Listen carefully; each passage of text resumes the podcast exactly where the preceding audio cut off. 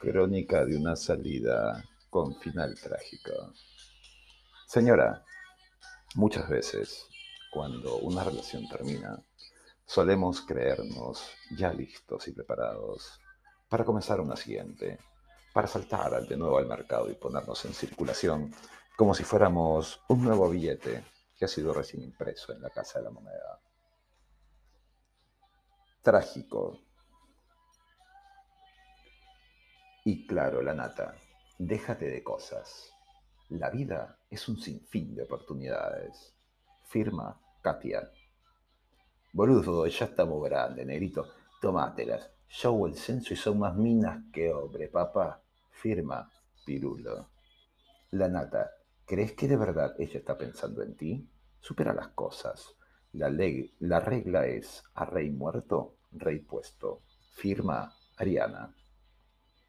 Un clavo saca otro clavo, chaval. A pasarlo, pirata. Fariñas. Lo cierto es que todo lo anterior son consejos de esa gente impresentable entre sí a quienes les llamo mis amigos. Ninguno tiene relación entre ellos. Viven en distintos puntos del planeta, pero siempre están allí, para mí. Y claro, no era mala la idea.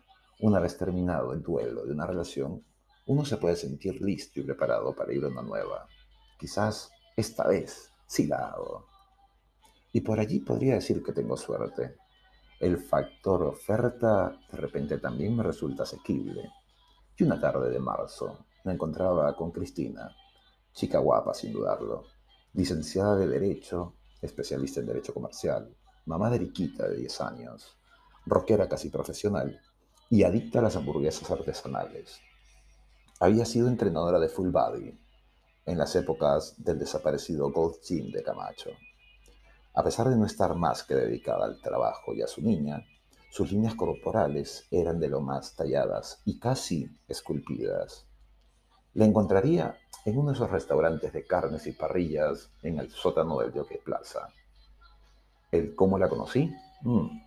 Se resumiría probablemente a Tinder y a y Santas Pascuas. No nos vamos a hacer de dramas. Primero la charla en aplicación, y sí, señora, un montón de mujeres de distintos perfiles, gordas, flacas, altas, bajas, chicas de la vida fácil, sugar babies buscando sugar daddies, putitas de tres al cuarto, que venden packs, travestis, mujeres que con tanto filtro eran Barbie, y otras muy lindas, pero con un nivel intelectual de estado de coma.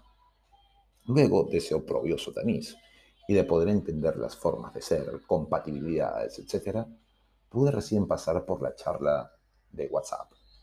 Y una vez dado el salto al WhatsApp, pues conocer un poco más la voz, las formas. Y finalmente se dio el momento y la oportunidad para coincidir.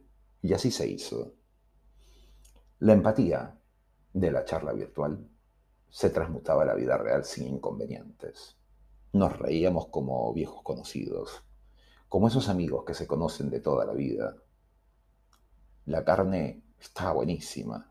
Y claro, pedí para acompañarla una birra helada. Claro, en el momento en que lo hice, ella me miró abriendo los ojos como que hubiera cometido un sacrilegio. Ella pidió un pisco sour, una hora de charla y comida. Implicaron que saliéramos y me pregunté ella si había ido en coche. No lo hice. No tenía intención de conducir, ni de llevar, ni de subir a nadie a mi auto. Ella, en cambio, sí fue en su coche, o bueno, en el de la empresa donde trabajaba. Un comodísimo Mercedes AMG Serie E. Las butacas en piel gris claro parecían más un sillón de directorio que de coche. Al encender el coche en la pantalla, sonarían los viejos Rolling Stones con Pain of Black, muy a juego con el vestido en tiritas negro que llevaba.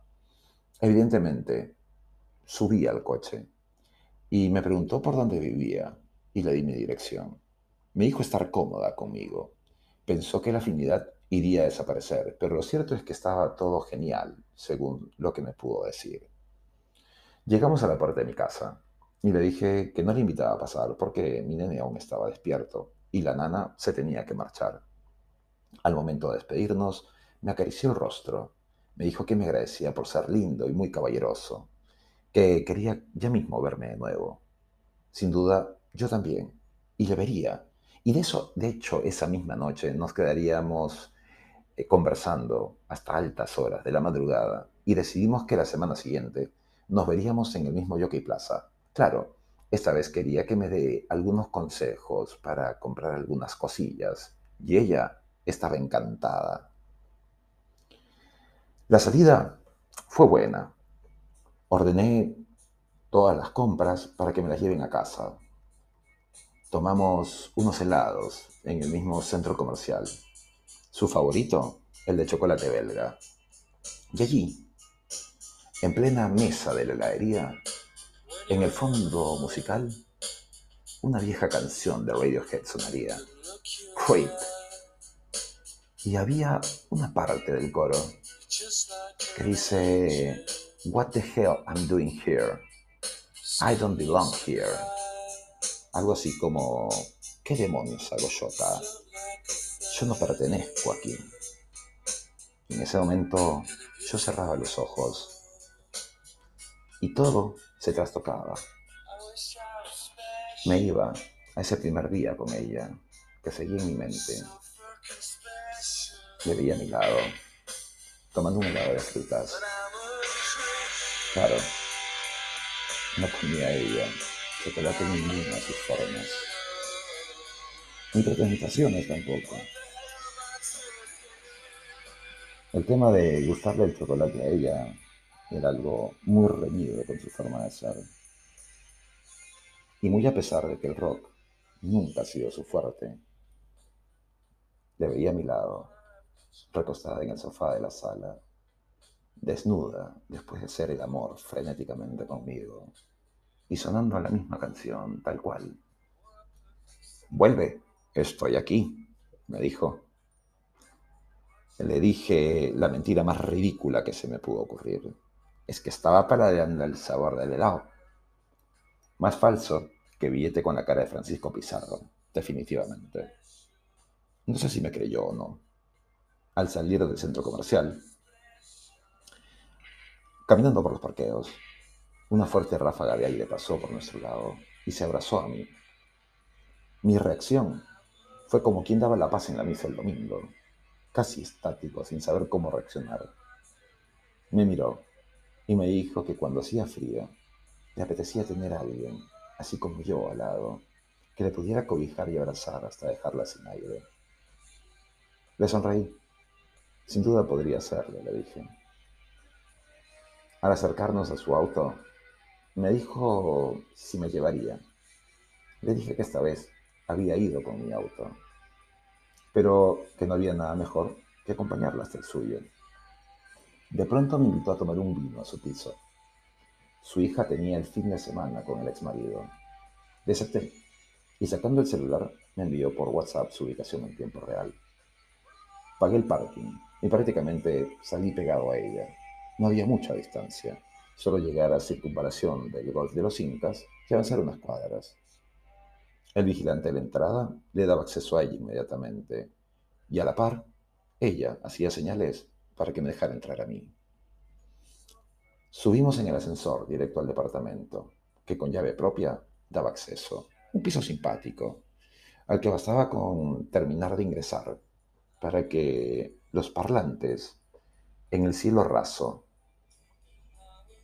sonaran con Range Against the Machine.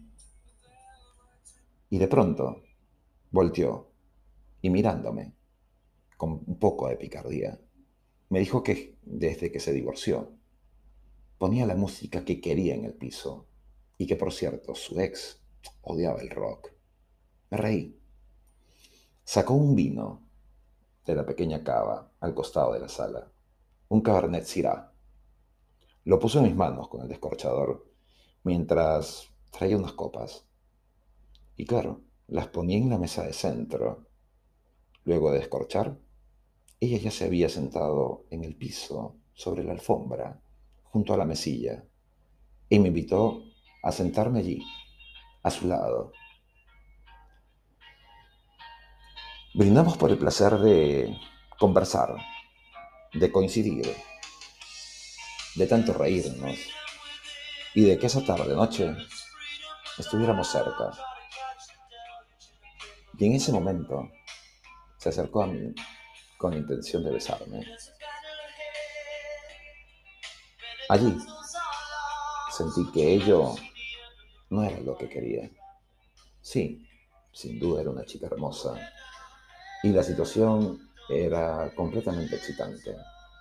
Todo estaba dado para que luego del vino probablemente termine en su cama y un tórrido romance se diera. Pero no era lo que quería.